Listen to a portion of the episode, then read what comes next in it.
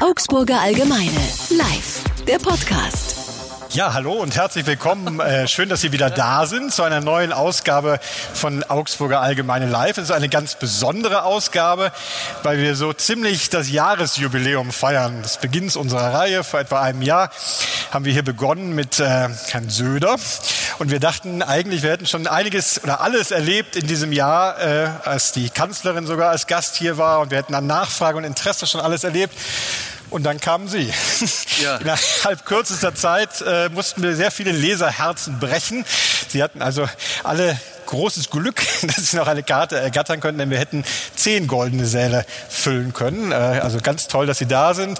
Äh, Sie haben, glaube ich, mal geschrieben, Herr von Schirach, dass Sie immer Angst davor haben, dass es morgen vorbei ist mit dem Ruhm. Ich glaube, so weit ist es im Moment noch nicht. Ja, ja ich finde es, ich finde es ganz erstaunlich, dass Sie da sind. Es ist so wahnsinnig gutes Wetter. Warum sind Sie nicht im Biergarten? Ja, also mir komplett unverständlich. Aber ich bedanke mich sehr und ich habe, ich, ich saß vorhin vor Ihrem wunderbaren Rathaus in einer kleinen Konditorei und habe gesehen, dass Sie in der Sonne angestanden sind. Das hat mich wirklich, wirklich berührt. Also ganz herzlichen Dank. Ganz toll. Ja. Herzlichen Dank Ihnen. Ich habe mir Verstärkung mit aufs Podium geholt. Stefanie Wirsching, unsere äh, genau. Literaturexpertin. Und natürlich sind Sie auch quasi die Frageverstärkung, weil spätestens nach einer Stunde werden wir ja an Sie übergeben. Sie haben diese kleinen Bierdeckel auf Ihrem Platz, auf denen Sie auch Ihre Fragen gerne platzieren können, schreiben können, vielleicht auch Ihren Namen dazu schreiben. Und wir werden das im Laufe dieser Stunde einsammeln und dann die Fragen hier oben stellen.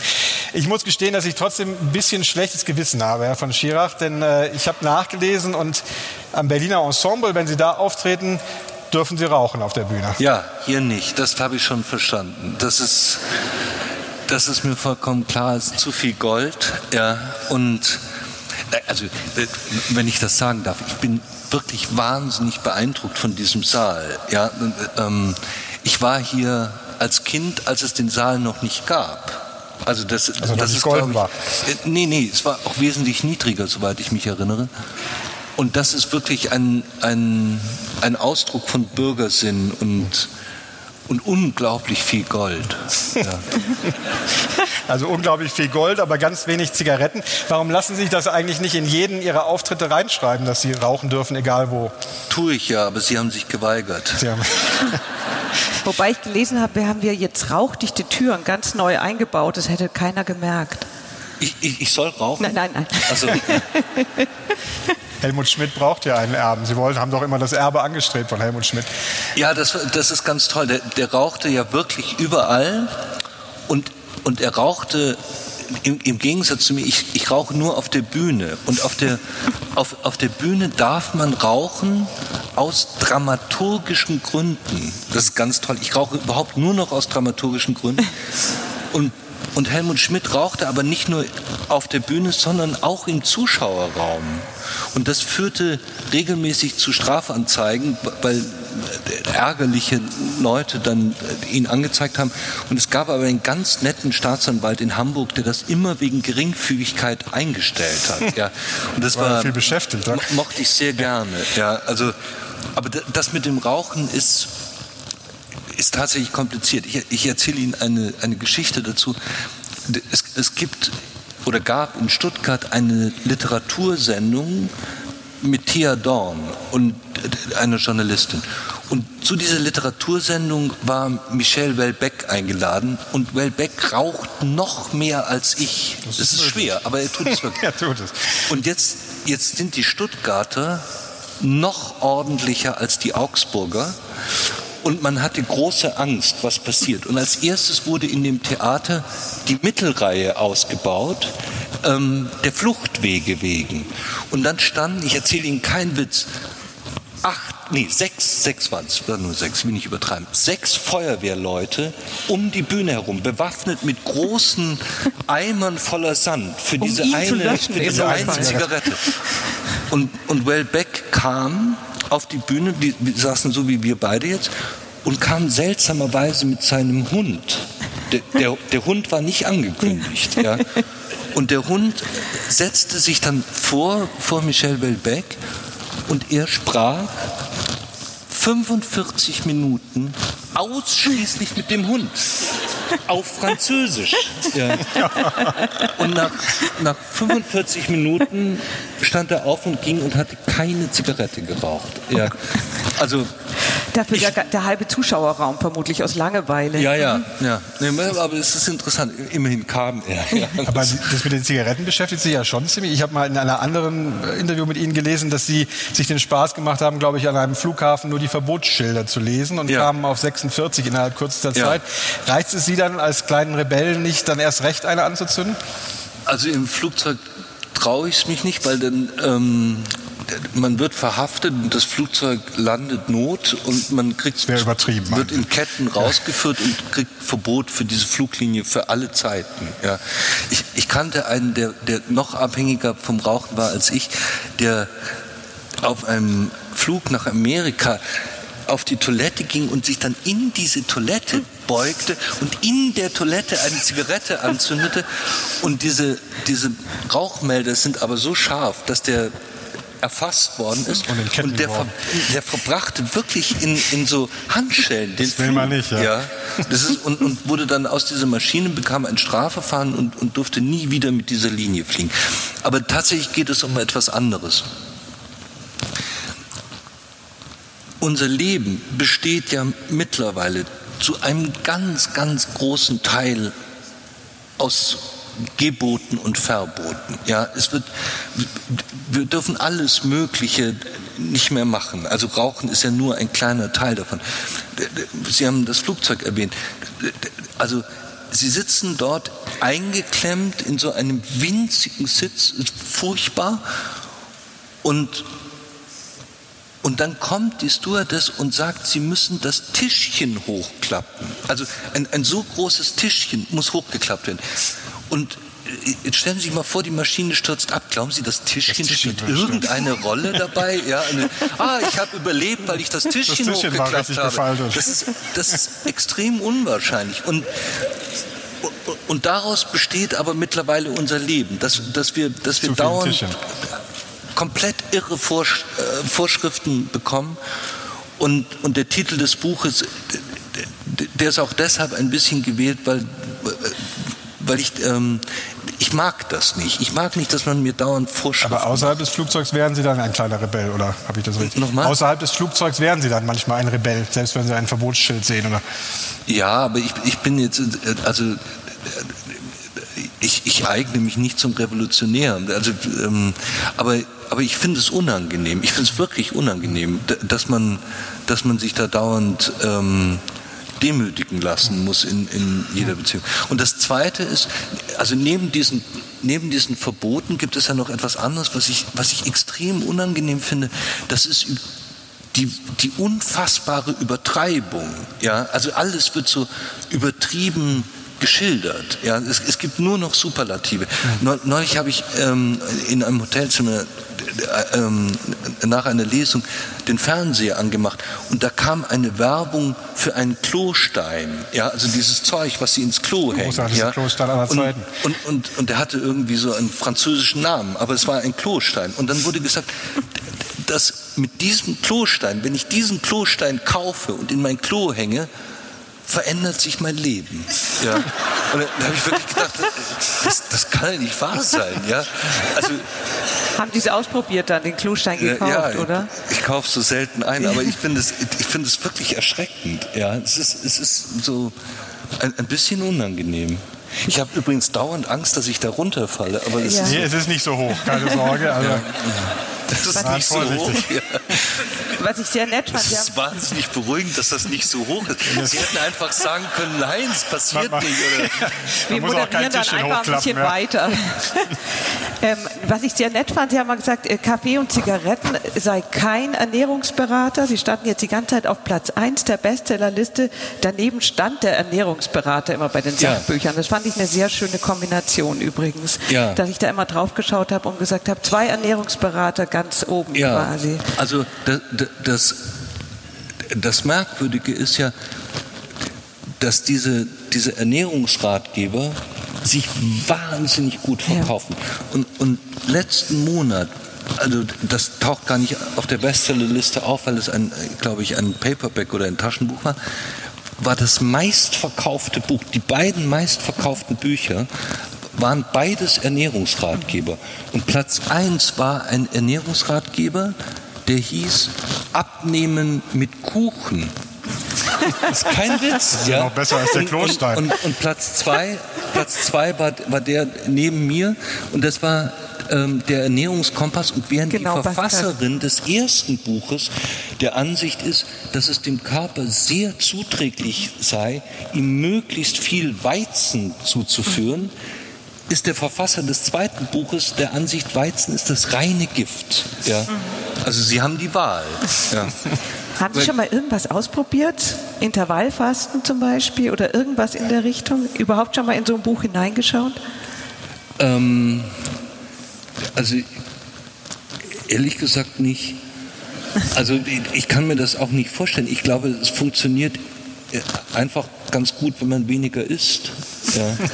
Also, aber ich bin mir jetzt nicht so sicher. Das, halt. ähm, das, das wäre jetzt noch nicht der Verkaufshit. Aber ich, ich, gebe Ihnen einen, ich gebe Ihnen einen Tipp, wenn Sie, mal, wenn Sie mal ein Buch schreiben wollen, schreiben Sie auf jeden Fall einen Ernährungsratgeber.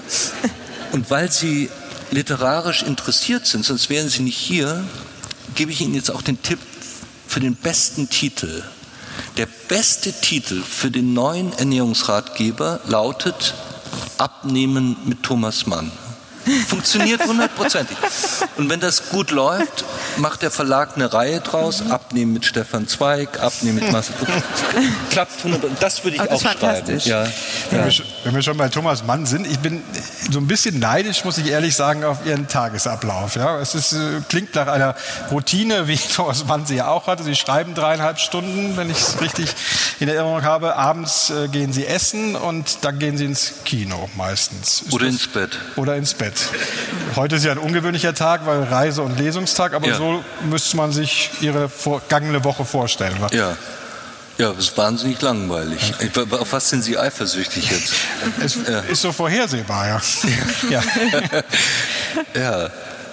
Ich kann da ganz schwer was zu sagen, weil, weil es, ähm, also das, das ist ein, ein also tatsächlich ein langweiliges Leben. Ich gebe Ihnen vollkommen recht, aber ich mag es ganz gerne. Ja, also ich, ich finde so, also Aufregung nicht so angenehm. Sie ja. haben ja selbst geschrieben, dass Sie Einsamkeit schon aus Ihrer Kindheit kennen. Ja. Aber wie einsam muss man sich denn heute die Schriftstellerexistenz vorstellen? Also sprechen Sie dann ab und zu auch mit jemandem während dieser Tage oder ist das eher selten? Also zum Beispiel mit dem Kellner notgedrungen? Nein, nein, ich spreche schon, also so schlimm ist es nicht, also ich spreche schon mit Leuten, aber, aber ich, ich bin ganz gerne allein. Ja, also ich, ich finde, das ist auch nicht, das ist auch nicht unangenehm. Also ähm, das ist sogar einer der Vorteile, wenn man schreibt. Also dass man, dass man mit, mit sich und den Büchern und dem, was man tut, alleine ist. Und, und tatsächlich ist es so, dass wenn man wenn man wirklich an etwas schreibt, dann, dann ist die, die Zeit des Schreibens das Eigentliche und, und die andere Zeit ist sozusagen etwas, was vergeht, bis man wieder am Schreibtisch sitzt. Und so, so muss man sich das vorstellen. Das ist, ähm, also ich finde, es ist ein, ein, ein wunderbarer Beruf. Ich verstehe auch nicht, warum Leute immer so sagen, es wäre wär so so furchtbar und, und dieses Selbstzerrissene und so etwas. Ich, ich, mag den Beruf gerne. Also ich schreibe gerne, ich bin gerne für mich und ich bin gerne mit den Geschichten und, und, und der Erfindung. Mögen Sie dann jetzt Ihr Leben als Schriftsteller im Grunde genommen lieber eigentlich als das Leben als Strafverteidiger? Entspricht es Ihnen mehr? Zurückziehen, einsam, vor sich hin arbeiten? Also das muss man muss man, glaube ich, ernsthaft beantworten. Und, und es ist so, ich, ich glaube, es ist immer so, dass, dass wir unser Leben nur verstehen in der Rückschau. Also wir, wir sehen die Linien nur, wenn man zurückschaut. Wenn man, wenn man ähm, im Tagesgeschäft ist sozusagen, dann, und, und das, was Thomas Mann die Forderung des Tages nannte, wenn man das erfüllt und man lebt so von, von, von Moment zu Moment und Tag zu Tag und Monat zu Monat, dann, dann sieht man das nicht. Aber tatsächlich, ich wollte, als ich sehr jung war, wollte ich unbedingt schreiben und, und stellte mir das als, als großartig vor. Und, ähm, und ich hatte aber, aber alle sagten mir, dass, dass, dass Schriftsteller ganz arm werden und in feuchten Kellern leben und, und Tuberkulose und so weiter. Ja. Und, und das, genau, und deswegen habe ich dann Jura studiert. Ja. ja. Wobei Sie ja jetzt eigentlich. Und ich möchte, ich möchte, ich, ich möchte gar nicht diese, diese Zeit als Anwalt missen. Ich habe das sehr gerne gemacht. Ich, ich war wirklich gerne. Es, es ist als Anwalt gibt es so wahnsinnig viele Sachen, die mühsam sind, also die, dieses, dieses am Laufen halten, eine Kanzlei mit dem Sekretariat und, und dieses ganze Zeug. Aber im Gerichtssaal war ich gerne, mit den Mandanten habe ich gerne gesprochen. Das, den Gerichtssaal vermisse ich auch ein bisschen. Aber tatsächlich glaube ich, dass das Schreiben das Eigentliche ist und, und, und mir, mir näher ist. Sie ja. müssen sich entscheiden. Ich weiß, das ist, Sie drängt das einfach beide dahin. Bei der Polizei aber ist natürlich das Sie zuerst, was ja. Sie da machen. Ja. Aber darf so ich da nur eine Nachfrage tatsächlich, weil ich das irgendwie so interessant fand. Sie schreiben häufiger, wie Sie zum Schreiben gekommen sind. Also in der Zeit viele Fälle nachts nicht gut geschlafen und dann hat man plötzlich Zeit und, und ist einfach da und es ist drei Uhr und dann sagt man sich, ich fühle diese Zeit. Ähm, und dann habe ich, habe ich mich ganz banal gefragt, ob wenn Sie diese Zeit in der Nacht nicht gehabt hätten, ob Sie dann eigentlich schreiben würden. Oder ob es dann vielleicht einfach so das Leben weitergegangen wäre, die Juristerei. Und man hätte gesagt, das ist mein Traum gewesen, aber ich, ich habe ihn dann doch nicht gelebt, weil mir einfach die Zeit gefehlt hat. Ja, kann ich, kann ich nicht sagen. Also ähm, das stimmt, was Sie sagen. Es ist, es ist tatsächlich so, dass ich angefangen habe, einfach weil ich schlecht schlafe, ja, und, und irgendwann mal irgendwann mal abends angefangen habe zu schreiben. Aber das ist, ähm, ich, ich, kann Ihnen das nicht beantworten. Also es ist, ich, ich, glaube alle diese Geschichten nicht, wenn ich ehrlich bin. Also die, ähm, dass, dass man so so einen Zwang hat, jetzt zu schreiben und so, das, das ist selbst bei solchen Leuten wie Kleist nicht der Fall gewesen. Und ich finde es auch unangenehm und unangemessen, wenn man, wenn man das Publikum als Couch wie ein Psychiater benutzt. Ja, also wenn man, wenn man schreibt, weil man sich irgendwie erleichtern will oder so etwas, ist wie alles ganz furchtbar und, und frech dem, den, den Lesern gegenüber. Ähm, aber ich kann Ihnen das anders nicht beantworten. Haben die deswegen, sind die deswegen immer zurückgeschreckt, dann auch Persönliches zu schreiben, um eben dieses Publikum nicht als Couch irgendwie zu benutzen? Nee, nee, das, das gar nicht. Ähm, ich, ich, will es mal anders sagen, aber es ist ein, es ist ein bisschen, bisschen schwierig. Also ich glaube, dass es ähm, zwischen den, dem Lesenden und dem Schreibenden ein Band gibt. Und beide gehören zur gleichen Gemeinschaft. Und es gibt ja nicht mehr, auch wenn es sich jetzt gerade ein bisschen gesteigert hat, aber es gibt nicht mehr so wahnsinnig viele Leute, die lesen. Ja, ähm, die, die, die meisten Leute schauen fern oder YouTube oder Netflix, wo, wobei man dagegen gar nichts haben kann. Aber das, das, es sind nicht so viele, es ist ein kleiner Prozentsatz. Und und jetzt kann man sich fragen, warum lesen die Leute? Ja, also, was, ist der, was ist der Grund dafür? Und, und wenn man, wenn man jetzt mal absieht von Ernährungsratgebern und Schwedenkrimis und so etwas, Literatur liest eine, äh, lesen bestimmte Menschen, und zwar Menschen, die, die, die ein bisschen ähnlich sind wie die, die schreiben. Denen fehlt etwas. Ja? Die sind nicht ganz mit dieser Welt eins. Sonst würde man, also beim Schreiben ist es deutlicher, wenn man ganz in sich ruht und mit allen zufrieden ist, gibt es keinen Grund, neue Figuren zu erfinden. Da ist ja alles, alles schon in Ordnung. Dann, dann würde, müsste man nicht schreiben. Und bei den Lesern ist es ähnlich. Ich bin ja auch Leser. Ja, man, man sucht ein bisschen ähm, das, was man vermisst. Bei dem, was da ist. Und, und, und das ist dieses Band. Und ähm, jetzt habe ich Ihre Frage vollkommen vergessen. Ja.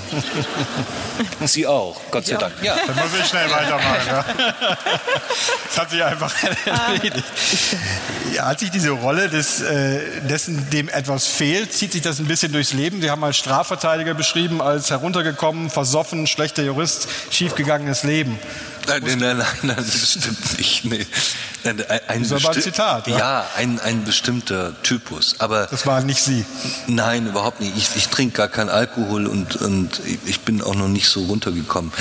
Ähm, nein, Strafverteidigung ist so, dass, dass wenn man das gut macht und auf einem sehr hohen Niveau betreibt, dann ist das kompliziert und anspruchsvoll und, und, und ähm, und auch erfüllend in, in einer gewissen Weise. Ähm, das kann man nicht, wenn man ein Alkoholiker. Aber es gibt sozusagen solche Landsknechte des Rechts, ja, und, und die sind ein bisschen, den Typus gibt es auch. gibt es aber auch bei Zivilanwälten. Gibt es auch ja. bei Zivilanwälten. Wie erklären Sie Übrigens auch bei Journalisten. Habe ich auch ja. schon gehört, ja. Wie erklären Sie sich die Faszination damit, auch mit der, dem Erfolg Ihrer Geschichten, die ja in dem Milieu spielen? Sie haben mal gesagt, dass die Leute eigentlich so ein bisschen sich freuen, wenn Al Capone den frechen Kellner erschießt, dass man also selber gern mal das Recht in die Hand nehmen würde und ja. mal ein krummes Ding dreht. Ist das der Anreiz, warum Leute zu ihren Büchern Ja, es gibt, es gibt ein, äh, also eine ganz alte Erklärung Aristoteles, dass sozusagen das Anschauen von Verbrechen, also auf der Bühne oder, oder in einem Buch oder in einem Film, ähm, eine Entlastungsfunktion hat, weil man es nicht selbst machen hm. muss. Ja, und es ist ziemlich zweifelhaft, ob das stimmt. Ja, also ähm, das ist ein Argument, das immer von Fernsehanstalten äh, vorgebracht wird, wenn sie ganz brutale Sachen zeigen. Ja. Aber es gibt auch die anderen, die sagen, nee, wenn ich, wenn ich immer wieder sehe, wie einer einen Baseballschläger auf den Kopf bekomme und ich bin 17 Jahre alt, will ich das auch mal ausprobieren. Also das ist so etwas zweifelhaft, aber ein Argument. Das zweite ist, entschuldigen Sie, ein bisschen erkältet. Das Zweite ist tatsächlich das, was Sie sagen. Ja, also äh, mit dem Kellnerbeispiel, das ist ganz gut. Sie sitzen in einem Restaurant, ja, und, und Sie bestellen einen Kaffee und der, dieser kommt nicht. Kommt nicht und kommt nicht und kommt nicht. Und Sie warten 30 Minuten und, und Sie sind wirklich sauer auf dem Kellner. Und was machen Sie? Sie geben ihm Trinkgeld, ja, mhm. und und die Soprano-Brüder würden ihn ohrfeigen, ja, oder erschießen. Und irgendwie hat man das ganz gern, wenn man das sieht, ja, weil man, weil man das nicht selbst machen kann, ja. Ähm, und der dritte Punkt, das ist, glaube ich, das, was am ehesten bei meinen Büchern zutrifft. Wenn wir diese, diese ähm, Fälle uns anschauen, dann finden wir uns in ganz vielen Fällen wieder. Ja, also in, in schwächerer Form. Also eine Geschichte, um als Beispiel zu nehmen, ein, ein, Ehepaar, das 40 Jahre verheiratet ist und sie quält ihn 40 Jahre lang, jeden Tag, jeden Tag, jeden Tag. Und ja, und dann bringt er sie um. Ja, und, und das Lustige war, ich habe diese Geschichte, es war, war die erste Geschichte, die ich öffentlich vorgelesen habe, vor, vor zehn Jahren, und in, in, so einer Vertreterversammlung im Verlag. Die, die machen immer so eine Buchvertreterversammlung. Und ich lese die Geschichte vor und es ist ganz still und, und ich bin beim letzten Satz, ich, bin, ich bin, habe das letzte Wort nicht ganz gesprochen, dann steht einer auf und sagt, genau so ist es. Ja. Und, und das war. Na gut, wenn der dann nach Hause gegangen ist, ja. Habe ich auch gedacht, okay, ja. ja. Wie ging Ihnen das denn eigentlich, als Sie noch Strafverteidiger waren? Hat man sich da immer schon so ein bisschen Notizen gemacht und gedacht, man, das muss ich irgendwann mal aufschreiben oder wann wurde der Schalter umgelegt? Nee, überhaupt nicht. Also als, als Anwalt, also Sie müssen sich das ja so vorstellen, es ist ja nicht wie im, wie im Tatort oder wie in einem Gerichtsfilm. Ähm, in, ich habe keine Zahl, aber in 75 Prozent der Fälle geht es nicht mehr um die Frage, war er es oder war er es nicht, wenn das bei Gericht ist. Ja, es wäre auch schlimm, wenn nicht, wenn die Polizei einfach mal so Leute verhaftet und schauen, schauen wir mal, ja, wie es da so wird. Also das, das, ist schon sehr wahrscheinlich. Sie haben in, in, in, äh, in Augsburg sogar die höchste Aufklärungsrate aller Verbrechen. Polizei ist ja hier ja, ja, scharf, tolle Polizei. Also das stimmt schon meistens. Mhm. Und, und was ist dann die Aufgabe des Verteidigers?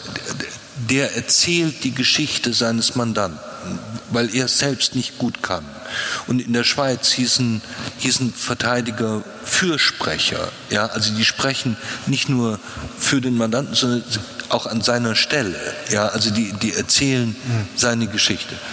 Und, ähm, und insofern ist das dem, dem, was sie später gemacht haben, das Schreiben sehr ähnlich. Mhm. Deswegen gibt es auch so viele Juristen, die auch Schriftsteller sind, weil das ist das Erzählen von Geschichten. Mhm. Ja. Was anderes ist Gericht. Das, das, das, wollte ich gerade genau. tatsächlich genau. fragen. Das, Sie erklären das ja schön, weil man sich das fragt. Also angefangen von Goethe über Kafka bis hin Tucholsky. Lauter Juristen, die, die geschrieben haben, ja, die stimmt. irgendwie ihre Geschichten erzählen. Naja, das ist, das liegt auch daran, dass das, dass Anwälte von Sprache leben.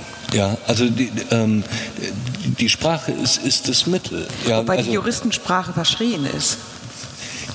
Das hat damit ja. nichts zu tun. Die juristische Sprache ist eine Fachsprache, so, so wie Medizin oder äh, also wie die Medizinsprache äh, der Ärzte oder wie, wie die Sprache der Astronauten. Also äh, ein bestimmtes Ding wird benannt und, und jeder Jurist weiß, was damit gemeint ist. Also wenn, wenn, wenn ein Jurist sagt Schuld, dann ist damit ein, ein ganzes Universum von, von Begriffen verbunden. Das ist etwas anderes, als wie wenn wir beide jetzt sagen Schuld. Das ist etwas anderes. Also es ist eine Fachsprache. Und das muss auch so sein, weil man ja nicht immer von vorne anfangen kann. Ja, also äh, in der Medizin es klar, wenn, wenn Sie sagen, der hat Blinddarm, ja, weiß jeder, Sollte man wissen, worum ja, es geht. Ja. Wenn er jetzt anfangen muss, okay, das ist ein Körper, ja, da ist ein Bauchnabel, da muss man ja. Ding und so weiter. Das, das würde nicht funktionieren. Und trotzdem ist, ist, das, ist das Instrumentarium von allen die Sprache. Ja, und, und das ist das Entscheidende. In, in der Schweiz sind fast alle Schriftsteller Deutschlehrer mhm. gewesen. Ja. Nicht viel besser. Nicht viel besser. Was ich jetzt, also da, da habe ich mir gedacht, wie schnell doch die Zeit rollt und, und ich habe sie auch bewundert im Nachhinein. Sie waren der Verteidiger von Schabowski. Ich meine, es jährt sich nun, Mauerfall, ähm, 89, 30 Jahre. Sie waren wirklich jung, als Sie den Fall übernommen ja. haben. Ähm, vermutlich auch wenig Erfahrung. Ich, gar keine. Äh, gar keine Erfahrung. Wusste Schabowski davon? Ja. ja okay. ähm, ist es im Nachhinein, würden Sie sagen, das ist vielleicht einer meiner wichtigsten Fälle tatsächlich? Nee, gewesen? das war, also wichtig ist so ein, ja. kein Begriff, mit dem ich viel, aber es war schon der, der größte Fall. Es war ist auch nicht schwer, weil es der größte Fall der Nachkriegszeit mhm. war. Ja, also insofern die, das Politbüroverfahren äh, war natürlich auch das Interessanteste. Wann geht schon mal ein Staat unter, über den man dann zu Gericht sitzt? Und wie kommt dann so ein junger Anwalt ohne Erfahrung, wie Sie sich selbst beschreiben, zu diesem wahnsinnigen Fall? Ähm, äh, ich, ich habe also ich habe Glück gehabt. Äh, ähm, ich, ich, kam sehr jung in die Kanzlei von Otto Schilly.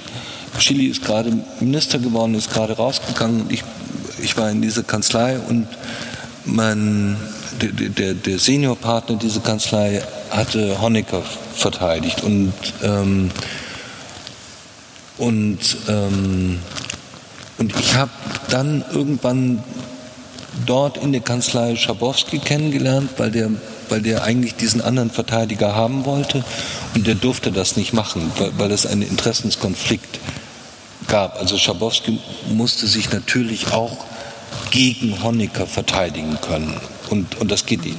Der Anwalt kann nicht sozusagen Diener zweier Herren sein.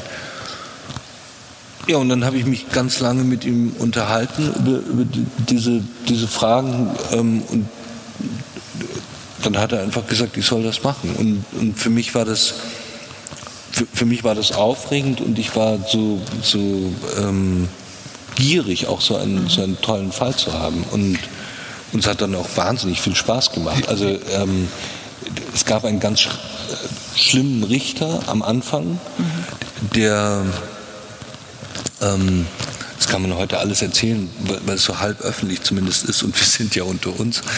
Genau. Ähm, der hatte, der war in der Kirche aktiv und hatte in einer Kirchenzeitung einen kleinen Text geschrieben unter Pseudonym über das Politbüro. Oh und hat sich negativ dazu geäußert, was ein Richter nicht darf. Also komplett verrückt für, für jemand, der das größte Verfahren der Bundesrepublik hat. Und das hat er aber ein halbes Jahr vorher gemacht. Und ich habe in der Nacht, bevor der Prozess begann, schob jemand, ich weiß bis heute nicht wer, unter der Kanzleitür diesen Text durch. Und, und das war sozusagen, ja, das war so Gold. Ja, und dann, dann, dann habe ich einen Ablehnungsantrag gegen diesen Richter geschrieben und ähm, dann haben wir noch so einen kleinen prozessualen Trick uns ausgedacht und dann platzte der Prozess und dieser Richter musste aus dem Prozess raus. Und, und das war der erste Tag. Mhm. Ja. Und es gibt noch den, den ähm, Film in der Tagesschau dazu. Ich trage eine große Brille und es sieht irgendwie komisch aus. Und, und das, das war dann ein tolles Bild, weil ich stand mit dem Rücken zu der, zu der Eingangstür und, und wie in einem schlechten Film so mit einem Dreieck die Journalisten weg mit, mit Mikrofon. Und ich weiß noch, jemand von der Tagesschau fragte mich dann, eine ganz lange Frage. Sie haben jetzt mit diesem Antrag, mit dem bla bla bla bla, bla diesen Prozess beendet. Stimmt das? Und dann habe ich, das Einzige, was ich sagen konnte, war ja. Sonst nichts. Kein, Gut, ist alles gesagt. Nicht eingefallen. Ja. Also ich war auch ziemlich unsicher. Aber, äh, aber es war, ging gut und es war interessant. Das ist jetzt langweilig. Ich finde persönlich steckt ja drin, es ist ja ein Prozess, der auch die Bundesrepublik geprägt ja. hat, wo es auch um Vergangenheitsbewältigung ging. Sie tragen einen ganz besonderen Namen. Ja. Sie haben ein Essay über Ihren Großvater geschrieben, in dem Sie gesagt haben, jetzt habe ich alles über ihn gesagt, ich spreche nicht mehr über ihn. Trotzdem werden Sie natürlich immer wieder darauf angesprochen. Sie haben mal gesagt, dass Sie vielleicht aus Wut und Scham über seine Taten der geworden sind, der Sie jetzt sind. Wie abgeschlossen muss man sich die Auseinandersetzung mit Ihrer Familie vorstellen? Von mir Für mit Sie, meiner ja. Familie. Also das ist nichts, was sich abschließt. Ja, also ähm, man, ich, ich, bin jetzt ähm, 55 Jahre alt und, und man ähm, und, und ich beschäftige mich damit seit ich 15 bin, ja, und, und das, das kann man nicht abschließen, weil man ja diesen, diesen Namen weiter trägt. Man, man bekommt ja keinen anderen. Und und letztlich ist es so, dass man zu einer Haltung kommt irgendwann. Und, ähm, und die Haltung ist, ist knapp skizziert, einfach so. Ich will es anders sagen, der, der Bundesgerichtshof sagte mal an einer Stelle, Schuld ist das, was wir einem Menschen persönlich vorwerfen können. Und natürlich ist es so, wenn man ganz jung ist, glaubt man, dass man Schuld an diesen Dingen mitträgt. Und das ist natürlich totaler Unsinn. Das ist keine Schuld. Aber aber was es ist, ist Verantwortung und, und die wird man nicht mehr los und die muss man auch ernst nehmen. Und das ist, ähm, das versuche ich irgendwie auch mit meinen Büchern oder mit dem, was ich sage und mit all diesen Dingen. Wie groß war denn für Sie persönlich die Versuchung oder der Gedanke, sich jetzt auch nach dem persönlichen Buch, das Sie oder persönlicheren Buch, was wir beim letzten Mal geschrieben haben, vielleicht auch dem anzunähern, dass man einen Fall von Schirach, der Fall von Schirach schreibt statt der Fall Collini. Würden Sie das auch irgendwann als Ihre Aufgabe Nein, sehen? Überhaupt nicht. Ich bin ich bin kein Historiker und, und dazu fällt mir auch schlicht nichts ein. Ja, also das wäre auch, auch sehr seltsam. Also das ist ja es ist ja letztlich Literatur und ich kann kein, kein historisches Buch, da stehe ich mir dauernd selbst im Weg, es kann jeder andere besser als Aber ich. Ihren Namen zu behalten oder zu ändern war nie eine Option für Sie, weil Nein. es ja auch Mitglieder Ihrer Familie gibt, die eher unter Pseudonym Ja, aber das, ist, das sind, also ich habe einen Cousin, der auch Schriftsteller ist und der, der seinen, seinen Namen geändert hat. Ähm, das kann ich gut verstehen, der, der war sozusagen ganz am Anfang seiner, seiner äh, Laufbahn und seine Karriere, wenn man so sagt. Ähm, für mich kommt das nicht in Frage. Also erstens habe ich mein ganzes Leben mit diesem Namen gelebt und versucht, der Verantwortung auch gerecht zu werden.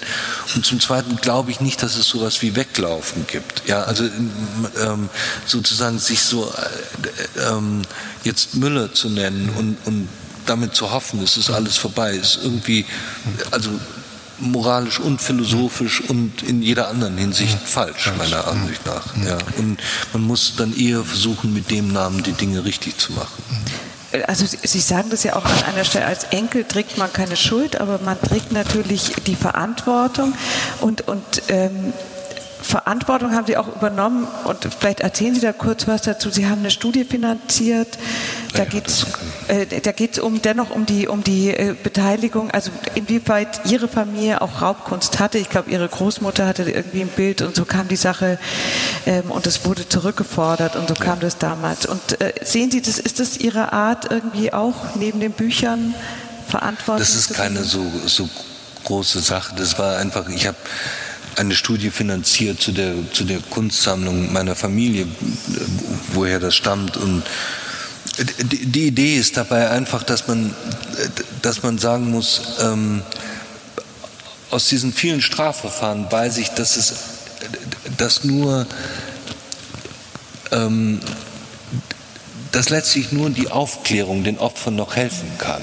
Also das wird nicht besser dadurch. Die, die Toten werden nicht wieder lebendig. Die Kunstwerke sind nicht mehr da. Sie blieben auch dann 80 Jahre lang oder 75 Jahre lang weg. Und ähm, man kann das alles nicht ungeschehen machen. Aber uns hilft zu wissen, was genau passiert ist. Und, und das habe ich halt finanziert. Ja, aber das ist keine, keine große Sache. Es gibt einen wunderbaren Film, wirklich äh, Empfehlung an Sie alle, falls Sie es noch nicht gesehen haben, wo Sie Anselm Kiefer besuchen.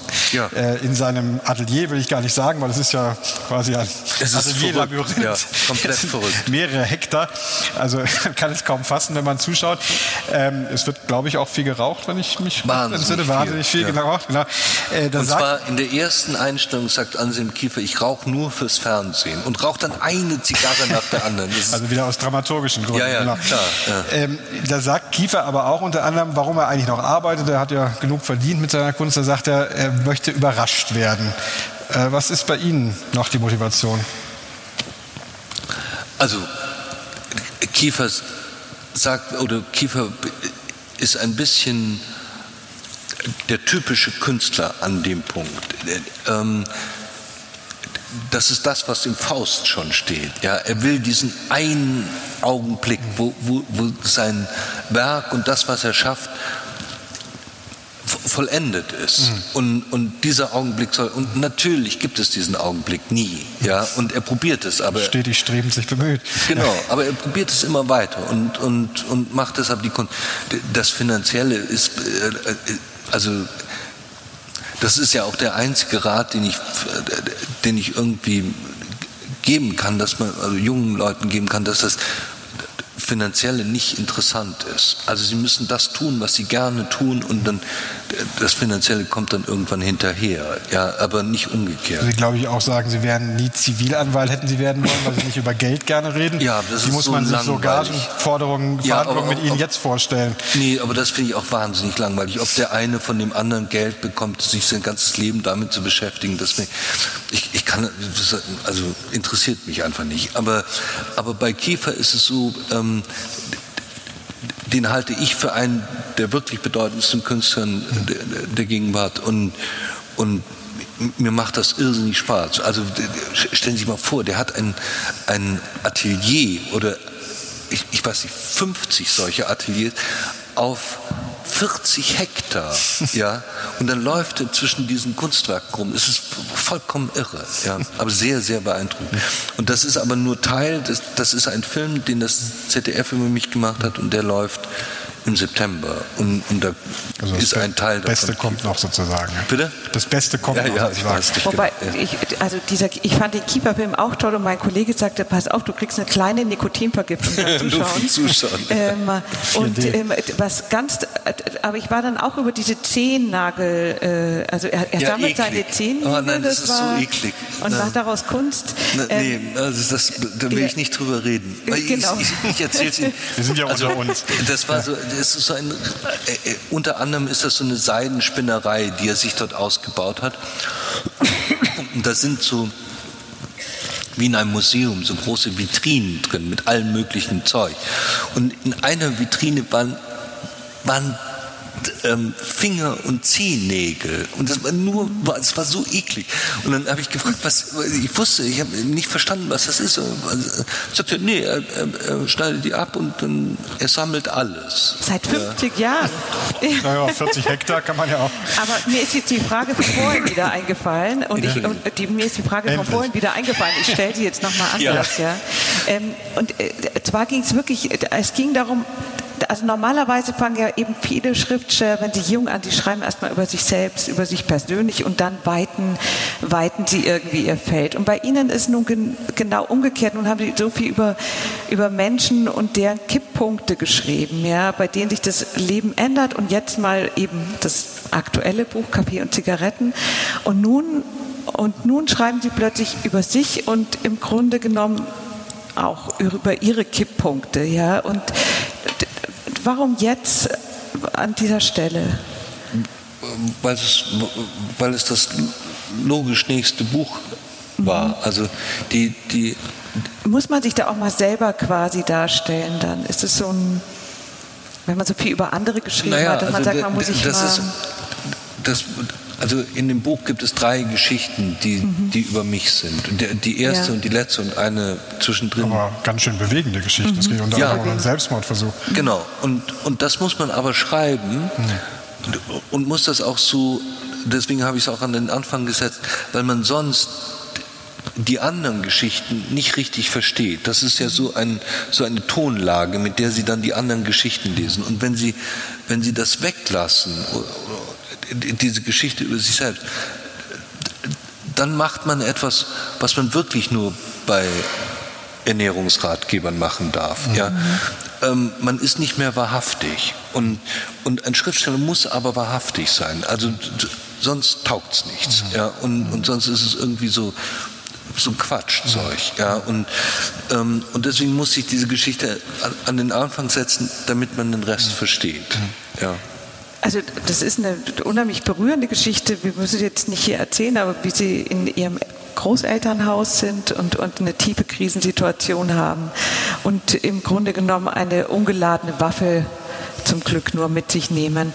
Ich, ähm, ich, war, ich war sehr beeindruckt und ich selber empfinde solche Geschichten immer als Geschenk tatsächlich, wenn ich irgendwie als Leser den Eindruck habe, ähm, der, der Schriftsteller gibt mir ein bisschen was von der Essenz des Lebens an die Hand. Ja, das ist auch eine, natürlich eine großartige Verbindung. Also löst einen Aber aus um diesem, die geht es. Ja. Es geht genau darum, und, was Sie sagen. Ja. Und, und das, das fand ich sehr großartig. Ähm, und, und zugleich habe ich mir dann gedacht, für Sie als denjenigen, der es schreibt, das ist ja in dritter Person geschrieben, aber dennoch, Sie erlauben irrsinnig viel Nähe. Ja, aber das, nochmal, das, das muss man. Also wenn man so etwas macht, ja. muss man wahrhaftig sein. Wenn man nicht wahrhaftig ist und irgendwie so so Zeug erfindet, dann mhm. taugt es nichts. Ja? Also Sie können es nochmal anders sagen, auch wenn ich, wenn ich Ihnen da äh, sind Sie Germanistin? Mhm. Ja, habe ich befürchtet. Oh. Ähm, also, Mit Kommunikationswissenschaft. Ja, okay, dann, dann ist ja alles gut. das, ähm, ist eine Jobperspektive. Ähm, Nein, aber das ist deswegen ein, ein, ein bisschen gemein, wenn ich das sage. Okay. Es ist. Ich sitze. Ich, ich glaube, es ist so, dass bei aller Kunst, also ob das jetzt Literatur ist oder Musik oder Malerei oder Film, egal was, gibt es tatsächlich nur ein einziges Kriterium, das zählt. Mhm. Also nicht jetzt toller Aufbau, ähm, irgendwelche besonderen Wortschöpfungen, irgend so etwas. Das einzige Kriterium, um das es geht, ist, berührt es uns oder berührt es uns nicht? Ich bin bei Ihnen. Okay, Okay. Hätten Sie gar nicht studieren müssen. Ja, das war jetzt nur ein Satz. Aber, ähm, aber, aber das ist der Punkt. Ja. ja und, und, und alles andere ist, ist Unsinn. und wenn das, wenn diese Geschichte sie berührt, bin ich vollkommen glücklich. Ja. Äh, die hat Wobei mich berührt und darf ich jetzt gleich noch ähm, und äh, das ist auch fies. Ich sitze ja, voll ich, in der ich weiß Sonne. Genau, das ja. ist wirklich. Sie also haben sich das, unfair. das, haben wir das so genau ausgesucht. ausgesucht ja. Und sie fallen noch fast darunter. Ja. Genau, ich komme nie wieder nach Augsburg. die, hat mich sehr berührt. Und dann ist es natürlich immer so, man als Leser denkt man dann, ah, man ist dem Autor auf der Spur und man kennt ihn dann schon. Und dann kommt eine, und das fand ich auch ganz wunderbar, die Geschichte mit Lars Gustafsson. Ähm, und dann dachte ich mir, da war ich dann verwirrt in dem Fall, weil ich sie so kennengelernt hatte, irgendwie auch natürlich in anderen in Gesprächen schon, als, als distanzierter Mensch, als, als derjenige, der lieber beobachtet, raucht, sich niemals hier vorstellen würde. Und dann kommt Lars Gustafsson, ein schwedischer Schriftsteller, kommt und die gehen einfach hin und verabreden sich mit ihm für den nächsten Tag zum Tennis. Aber ich fand ich auch irremutig. Irremutig, ja. ich war wirklich be beeindruckt, ja. Ja, und, und er war toll. Also Lars Gustafsson ist ein, ein schwedischer Schriftsteller, ganz, ganz wahnsinnig ja. knapp am Nobelpreis vorbeigeschraubt. Ähm, der andere hat ihn dann bekommen, der Dichter. Gustafsson wäre mir lieber gewesen. Und, und der schrieb in den, in den 70er Jahren ein, ein Buch über das Tennisspielen. Wenn Sie das noch nicht gelesen haben, lesen Sie dieses Buch, es ist wirklich herrlich. Und, und der las da bei uns in der Ecke und, und, ähm, und ich habe ihn zum Tennisspielen eingeladen. Wir haben einen Tennisplatz zu Hause und, und dann haben wir da einen Tag über Tennis gespielt. Und ich habe übrigens noch nie jemand so Tennis spielen gesehen. Also vollkommen absurd. Ja. Gut, oder? Nee, wie, wie, wie ein Roboter. komplett abgehackte Bewegungen. Ja. Und ich, und ich habe mich auch während des Spiels die ganze Zeit gefragt, wie kann jemand so toll über Tennis ja. schreiben und so schlecht Tennis spielen? Ja. Also war sehr beeindruckend. Und, und der, der war auch sehr lustig. Ja. Also er hat so einen lustigen, wie die Schweden immer so ein, so ein wahnsinnig lustiges. Und meine, meine Lieblingsgeschichte habe ich ja in dem Buch auch geschrieben, die erzähle ich Ihnen noch ähm, also Gustafsson, diese Weltschriftsteller in alle Sprachen übersetzt, war Professor in Austin und er macht eine Lesung in Schweden und fährt in, in, in Schweden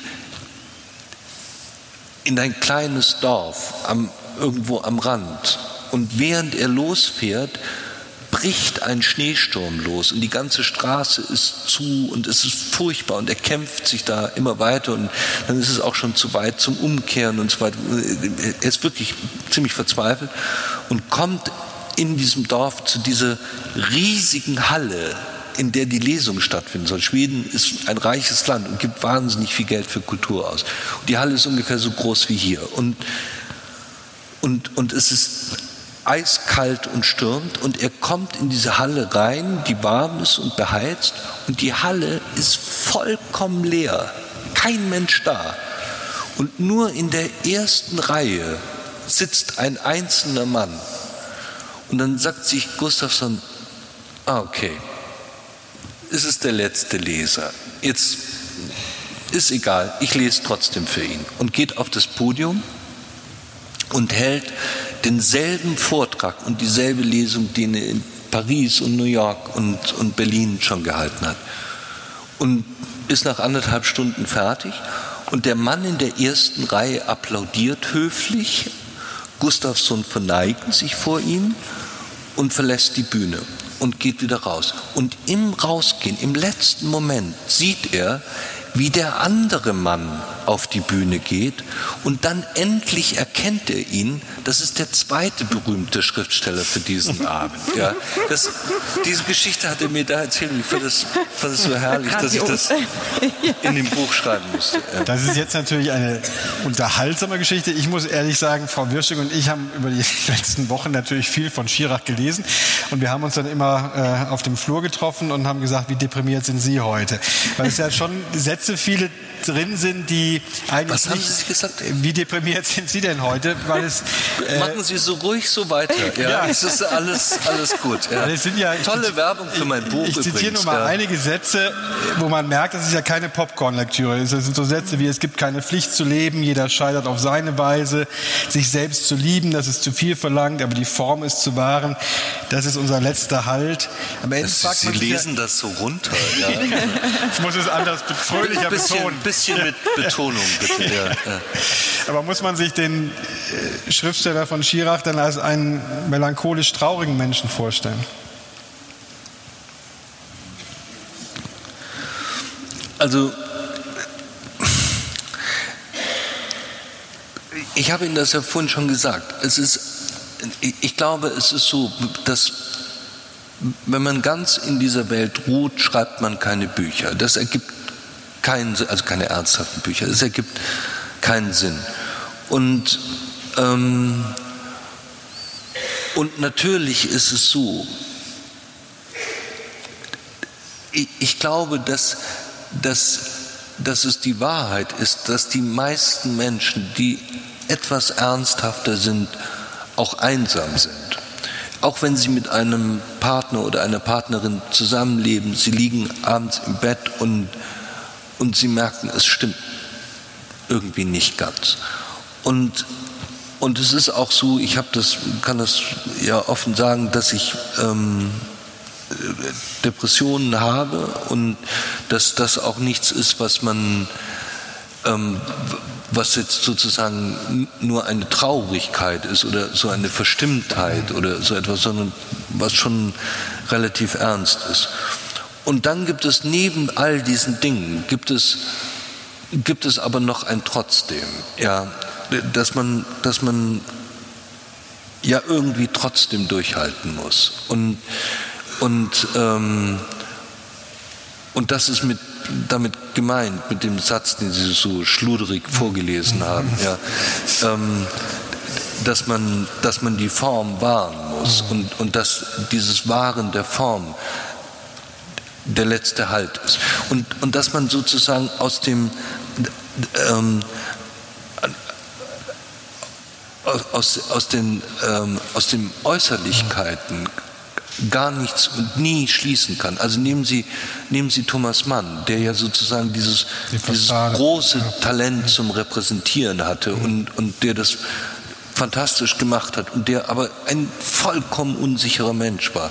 Oder, oder, oder Stefan Zweig, der, der der diese wahnsinnigen sexuellen Probleme hatte, Exhibitionist war und, und darunter litt sein ganzes Leben und, und das natürlich nicht ausleben konnte und trotzdem so der strahlende ja. Stefan Zweig war. Und, und ich, ich glaube, dass es, dass es ähm, bei manchen mehr und bei anderen weniger ist, aber dass wir, dass, dass wir, wenn wir ernsthaft sind, nicht immer so ganz glücklich sind. Was würden ja. Sie denn sagen, was hilft Ihnen, sich auf das Trotzdem zu besinnen? Was gibt Ihnen Halt außer Kaffee und Zigaretten, was Sie ja offensichtlich schon im Buch angesprochen haben, aber was sind Dinge, die Ihnen helfen dabei? Ähm, Vielleicht kann ich es in einem Bild sagen. Also ich habe mit, mit Alexander Kluge ein, ein kleines Buch gemacht und wir, wir haben vornherein ein, ein Bild gemacht, das, ähm, das ich lange Zeit über dem Schreibtisch hängen hatte. Und ähm, dieses Bild hat sogar einen Namen. Es, heißt ähm, Pale Blue Dot, also ähm, ähm, ähm blasser blauer Punkt. Und und das ist ein Bild, das ähm, eine Kamera gemacht hat, die auf einem Satelliten war. Und, und das war das letzte Bild und das einzige Bild, das außerhalb unseres Sonnensystems gemacht worden ist. Und das ist, das sind lauter Sterne drauf und dann ist ein, ein, winziger Punkt ganz unten, den man, der blauer ist als, als der Rest.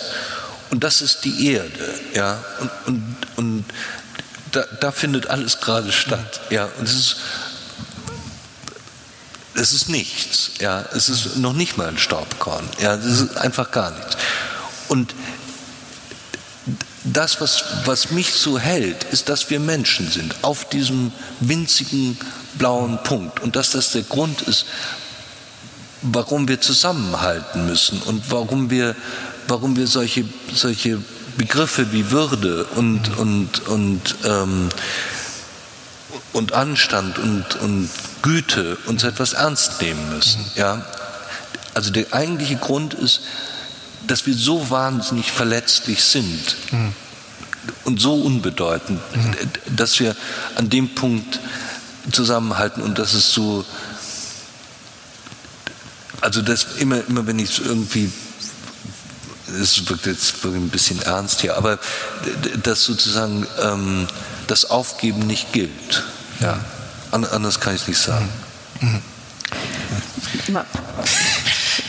Wir wollen die Veranstaltung an dieser Stelle abbrechen, weil Sie so schon ja, gesprochen haben.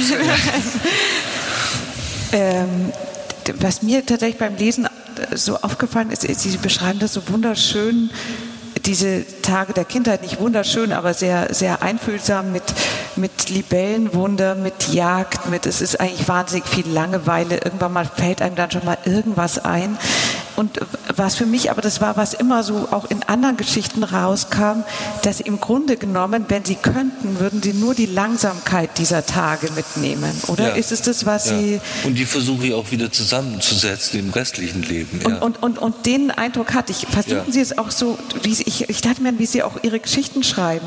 Sie entkleiden ja quasi den Alltag und dann bleibt nur noch ganz, ganz wenig wie in so einem, an so einem Tag im Land, oder? Ist es der Ziel, dass man das Ziel, dass man wirklich sagt, am Ende ist da, ist da einfach nur Ruhe, Langsamkeit.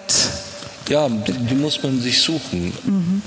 Ich finde es toll, dass genau in diesem Moment die Glocke ja. ertönt. Ja.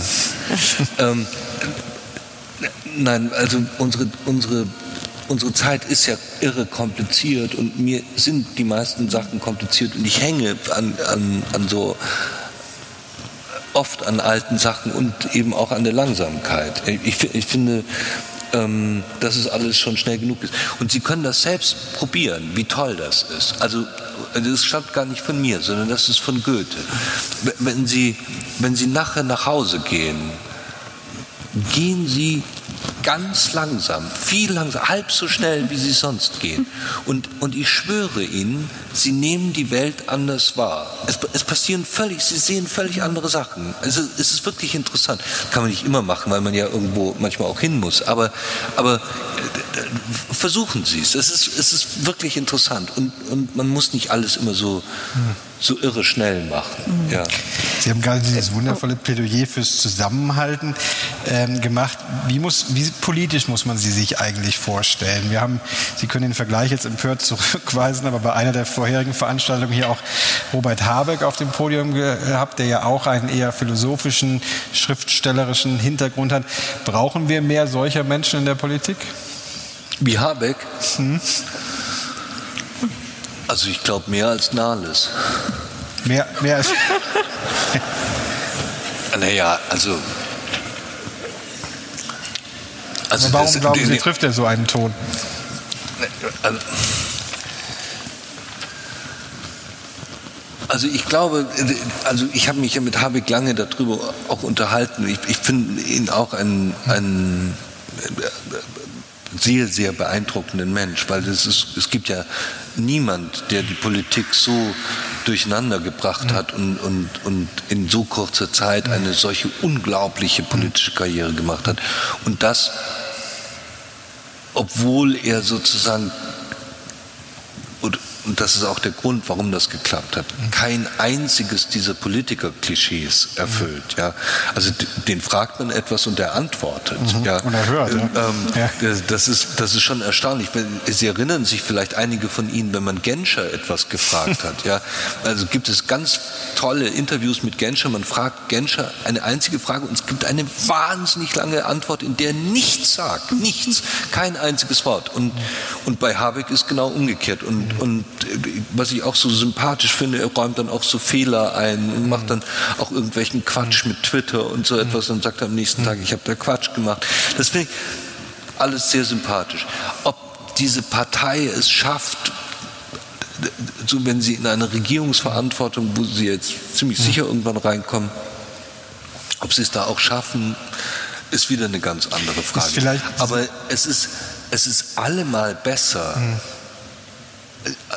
als, als Edgy-Beginales oder so etwas, weil es sozusagen auch viel jünger ist und, und man irgendwie so das Gefühl hat, ja gut, endlich mal jemand, der, der so halbwegs vernünftig ist und uns entspricht. Liegt es vielleicht ja. auch daran, dass man Frau Merkel oder Frau Merkel sich viele Verdienste erworben hat, aber kaum Verdienste um die deutsche Sprache und Rhetorik? Das sehe ich ganz anders. Äh, also ähm, das stimmt natürlich, sie ist jetzt nicht das Sprachgenie, aber, aber ähm, wissen Sie, die Vorwürfe an Frau Merkel waren ja immer so ein bisschen, sie ist die Teflon-Merkel, alles perlt an ihr. Und dann macht sie in der einen entscheidenden Minute der Flüchtlings bei der Flüchtlingsfrage, macht sie das Richtige und das Gütige und das, das, das Herzliche und menschlich Anständige. Und später gibt es dann so wieder Dummheiten an dieser Stelle. Aber das war, das war eine große Tat und, und, ähm, und ich, ich bewundere Frau Merkel. Also ich muss wirklich sagen, das ist so die Politikerin, ähm, die, die tatsächlich so am meisten für dieses Land wirklich erreicht.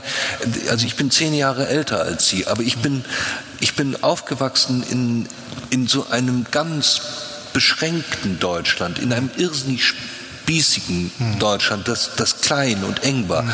Und, und mit Merkel und in dieser Zeit wurde es zu einem internationalen Land. Ja, das, das ist schon wirklich auch ihr zu verdanken. Und, und ich, ich lasse überhaupt nichts auf Angela Merkel kommen. Können Sie noch so viel versuchen? Ja, keine Chance. Ich habe es verstanden. Ja. Okay. Der Applaus ist quasi der Einsatz für das Publikum, denn wir würden jetzt gerne an Sie übergeben, wenn Sie eine Frage haben, vielleicht, dass Sie ein ganz kurzes Zeichen geben, dann würden wir die Bierdeckel schnell einsammeln. Ja, das Gibt ist, also Oder wir fragen einfach weiter. Ich frage noch, während wir schon einsammeln, eine Frage noch, weil Sie Netflix und Amazon mal angesprochen haben. Sie haben mal in einem Interview gesagt, wenn Sie jetzt nochmal aussuchen könnten, würden Sie für Netflix schreiben. Ja, also nicht für Netflix, aber ich würde, ich würde wenn ich jetzt nochmal 20 wäre, ja, ähm, dann würde ich, würde ich sehr gerne Serien schreiben. Ja, mhm. finde ich wahnsinnig interessant. Aber Sie könnten es auch jetzt nochmal. Ja, aber das ist so. Ähm, man muss, glaube ich, jünger sein dafür, weil es so und, und, ich bin so ein alter Sack und das ist diese, dieses Serienschreiben ist, da, da, muss man im Team arbeiten und so. Das passt alles so nicht so zu mir. Ja. okay. Schauen Sie denn selber Serien, Netflix? Ja, ja, also gut, Lieblingsserie zur Zeit? Ich glaube, es ist ein bisschen kompliziert, deswegen machen wir es einfach doch mit äh, Mikro, wenn wir eins haben. Ah ja, da haben wir, okay. wenn wir vielleicht Sie einfach Ihren da ist eine, da ist eine Frage. Da wäre eine Frage. Sie müssen immer genau. sofort den ersten nehmen. Sofort den ersten nehmen und wenn Sie sich kurz vorstellen könnten und idealerweise die Frage mit einem Fragezeichen beenden. Ist an? Ja. Ja. ja. Und wie? Ja, dachte mir auch gerade. Ja, guten Abend, mein Name ist Janis David Fischer, ich bin 20 Jahre alt. Ähm, Evangera, Sie schreiben in Ihren Büchern, wie Sie das auch vorhin gesagt haben, finde ich immer wahnsinnig sachlich. Also auch in dem Buch, wo Sie von sich selber erzählen, ist äh, jetzt im Kaffee und Zigaretten, ist eigentlich jede Geschichte eine Erzählung, die endet, oftmals sehr abrupt, aber nie auch mit einem mit einer Spur, was Sie sich dabei gedacht haben. Gab es eigentlich schon jemals in Ihrem Leben eine Entscheidung, die Sie selber getroffen haben, die Sie dann auch zutiefst bereut haben? Das ist die Frage. Das ist die Frage. Ja. Sie wirken manchmal. Nee, ich finde, ich finde es ganz, ganz gute Frage, aber wissen Sie, ich habe so viel falsch gemacht in meinem Leben. Ich habe so irrsinnig viele Fehler gemacht. Ich, ich, kann Ihnen das gar nicht alles aufzählen. Ja, aber, aber glauben Sie mir, das ist ähm, also das sind unzählige Fehler. Dauernd habe ich alles Mögliche falsch gemacht. Ich habe ein paar Dinge, ein paar Kleinigkeiten richtig gemacht und bin ein paar Mal richtig abgebogen, aber, aber irrsinnig viel auch falsch. Ja. Also das, das bereuen Sie dann in dem Sinne auch. Also haben Sie auch wirklich dann Sachen, wo Sie wirklich zurückblicken und sagen, ja, das war vielleicht für mich auch das Falsche und ich würde das heute definitiv anders machen, weil ich mich wirklich schlecht damit fühle. Ja, natürlich. Also wissen Sie, also es ist so in unserem Leben, wir, wir können unseren schlimmsten Feinden vergeben. Ja, wir, wir, können alles Mögliche irgendwann verzeihen. Selbst, selbst dem Ehepartner, der uns betrügt, irgendwann können wir ihm verzeihen und weiter mit ihm leben. Wir können selbst den, den Leuten, die uns Böses wollen, alles Mögliche. Uns selbst können wir nicht verzeihen. Ja, also die, die, die wirklich großen Sachen können wir uns nicht verzeihen. Das Lustige ist, das betrifft nur uns selbst. Ich habe zum Beispiel neulich eine Situation gehabt, ähm, da, da habe ich eine, eine junge Frau wieder getroffen, die ich von der Schule kannte. Und, und ich habe in der Schule mal etwas gemacht mit ihr, also so war das jetzt nicht gemeint, ja. Aber ich habe etwas gemacht, wo ich mir, wo ich mir bis heute gedacht habe, wieso hast du das gesagt? Das war so, du hast sie so wahnsinnig verletzt damals und das, das musst du ihr ganzes Leben lang beschäftigen. Und jetzt treffe ich die äh, bei der, einer Lesung in Freiburg und, und erzähle ihr das. Und sagt sie, du weißt überhaupt nicht, wovon ich rede. Ja. Und, so richtig und das, ist, wohl nicht. Das, ja. ist, das ist ehrlich gesagt oft so, ja. dass wir uns selbst quälen mit irgendeinem Quatsch und, und, und, und selbst Vorwürfe macht und für den anderen spielt es gar keine Rolle. Ja, vielleicht war sie auch nur höflich, was ich jetzt glaube. Wir hatten hier vorne, glaube ich, ganz viele Fragen. Da gingen einige Hände hoch, wenn Sie vielleicht nochmal schauen, hier in dem Kreis. Ne, jetzt sind die Hände wieder weg. Okay. Kommen Sie, trauen Sie sich. Ich, ich, ich antworte genau. ganz freundlich. Er antwortet ganz ja. freundlich. Da vorne? Nee. Ja.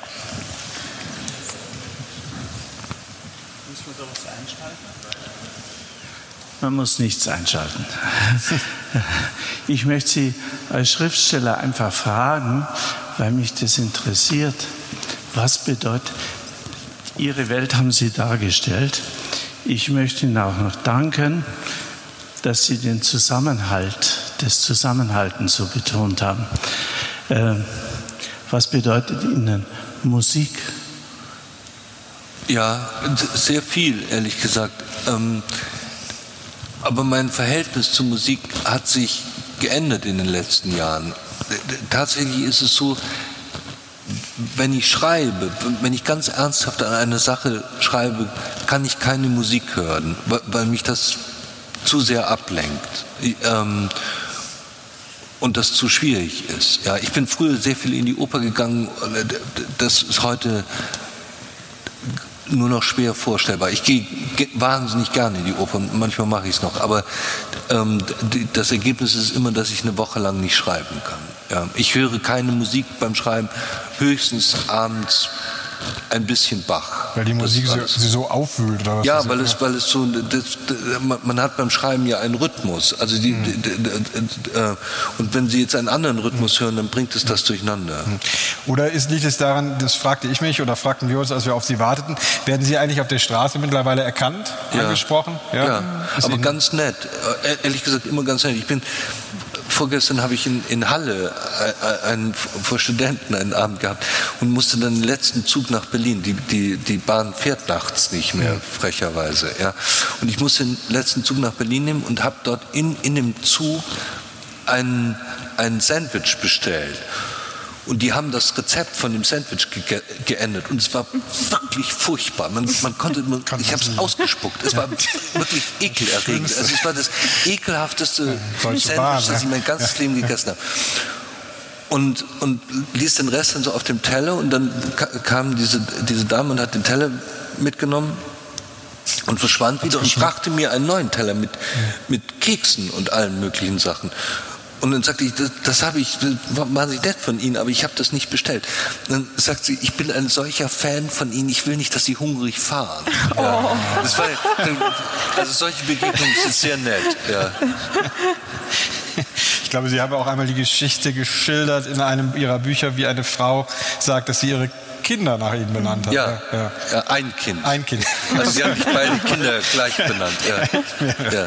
Haben wir eine weitere Frage aus dem Publikum? Vielleicht äh, dort in der Sonne, die ich nur schemenhaft erahne. Hier, hier, hier wir vorne das von vorne da vorne können wir es gleich sehen. Das können wir noch erkennen. Bitte schön, wenn das Mikro zu Ihnen rüber wandern könnte, wäre das toll. Jetzt ist es Hier, da. das war der Herr. Genau.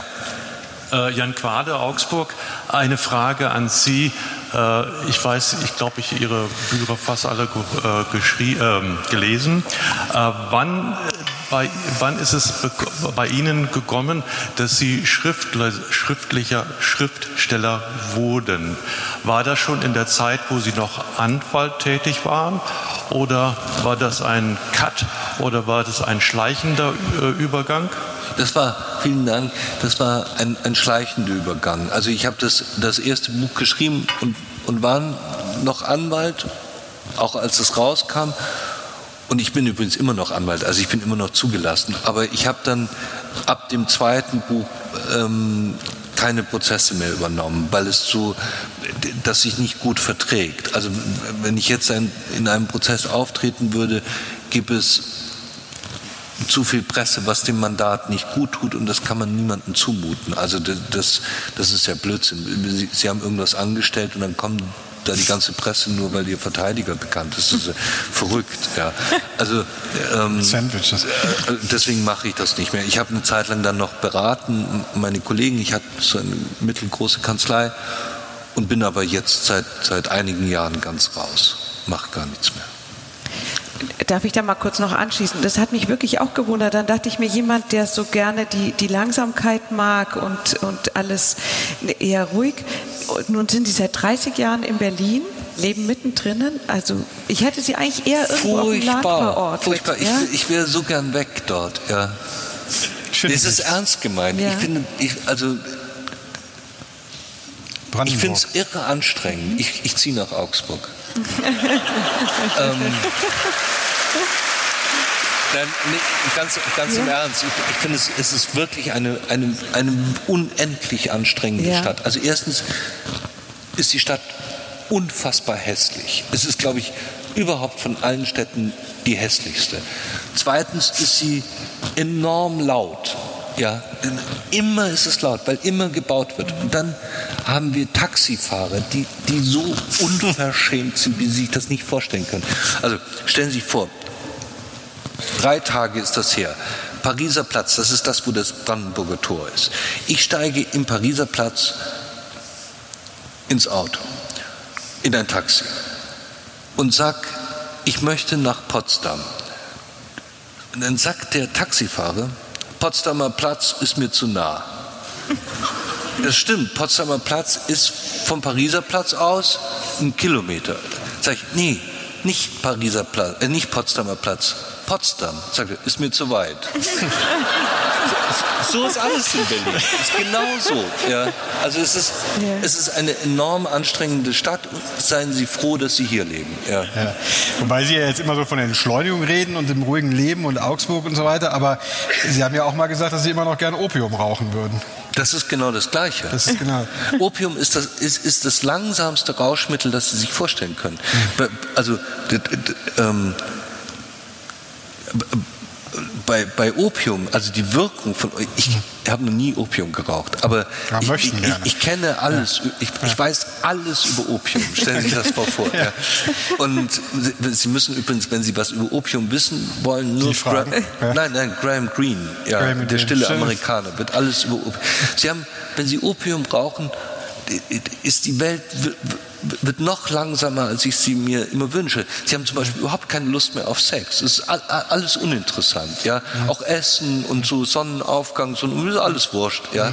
Und, und das ist, glaube ich, so eine Art Idealzustand für mich. Also ich, ich, ich würde gerne, also ich, Aber da müssen ich würde wir nach gerne, Marrakesch. Nee, nee, also ich stelle mir so vor, so eine Liege, ja, und, und, und mit, mit, mit, äh, mit, einem, mit einem schönen Plafond und dann liegt man auf dieser Liege und raucht ständig Opium, ja, und, und so vergeht die Zeit. Es, Fände ich nicht schlecht. Ja. Also Kaffee, Zigaretten und Opium, ja. das ist die Kombination. Haben wir noch eine Frage hier gleich vorne, wenn das Mikro nach vorne Sie wollen wissen, wie Sie an Opium ich kommen. Wollte, das ist direkt die Nachfrage, ja. ja. Ja, also mein Name ist Maral Bayar, ich bin auch Anwältin und ähm, ich habe ihr erstes Buch, das ich gelesen habe, das war der Fall Colini. Und danach habe ich jedes weitere gelesen und mich würde jetzt interessieren, ob Sie mir empfehlen, den Film an, anzuschauen. Weil meistens sind ja die Filme immer nicht so gut wie die Bücher und ich habe ihn mir noch nicht angeschaut und wenn Sie mir das empfehlen würden. Hm. Was sagt man jetzt? Das ist eine anwaltliche Frage. Ja. ja, und Sie können gerne mitgehen, wenn Sie noch nicht, also ja. wenn Sie noch nicht gesehen haben. Ja, es, äh, ich bedanke Hier in mich Augsburg. sehr. Ja. Mit Opium. Also, ich, ich habe ihn leider schon furchtbar oft gesehen. Ähm, der Film ist okay. Also das ist, das ist gute Unterhaltung, großes Kino, alles interessant. Es ist alles so, so wie man das eben im Kino macht für, für ein größeres, weniger kompliziertes Publikum zusammengeschnitten. Also Elias spielt aber ganz toll. Der ist wirklich, nein, nein, er spielt wirklich toll. Kann man sehr sehen. Ähm, Heiner Lauterbach hat eine, eine seltsame Perücke auf, äh, die, die einen ein bisschen irritieren kann. Ähm, und, und der tollste in dem ganzen Film ist Franco Nero. Ja, Franco Nero ist so ein Held meiner Kindheit gewesen. Der, der, also der ist berühmt geworden mit den Django-Filmen. Das waren so wahnsinnig schlechte Italo-Western aus den 70er Jahren. Und, und der hat aber ein solches Gesicht, wenn Sie dieses Gesicht anschauen, glauben Sie alles. Und, und hellblaue, strahlende Augen. Also schauen Sie es ruhig an. Es, es, es wird Ihnen Freude machen. Wenn Sie jetzt gerade von Ihrer äh, Opium-Fantasie berichten und von der Entschleunigung des Lebens, wie muss man sich das eigentlich vorstellen? Stecken noch viele Bücher in Ihnen oder ist das allmählich, dass man sich schon auf den Ruhestand freut? Ähm, also Schriftsteller haben ja keinen, keinen Ruhestand.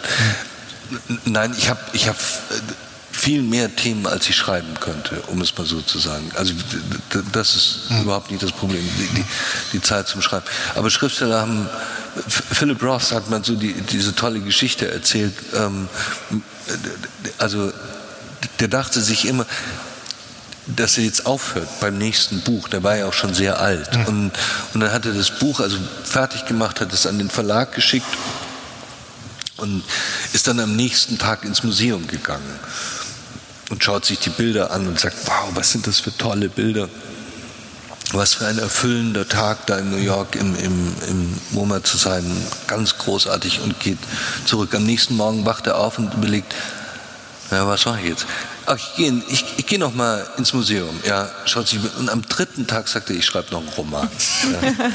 Und, und ein, das ist ja das Schöne. Man, man, ich muss, muss ja nicht, also es gibt ja niemand, der sagt, du darfst jetzt nicht mehr schreiben. Also, und ich mache das gerne, wie gesagt. Ich, ich weiß ja sowieso nicht, was ich sonst machen soll. Also, ich glaube, Jonathan Franzen hatte angekündigt, er würde nur noch einen einzigen Roman schreiben und kurz darauf sagt er, aber in drei Teilen. Ja, ja, ja, genau, genau. So.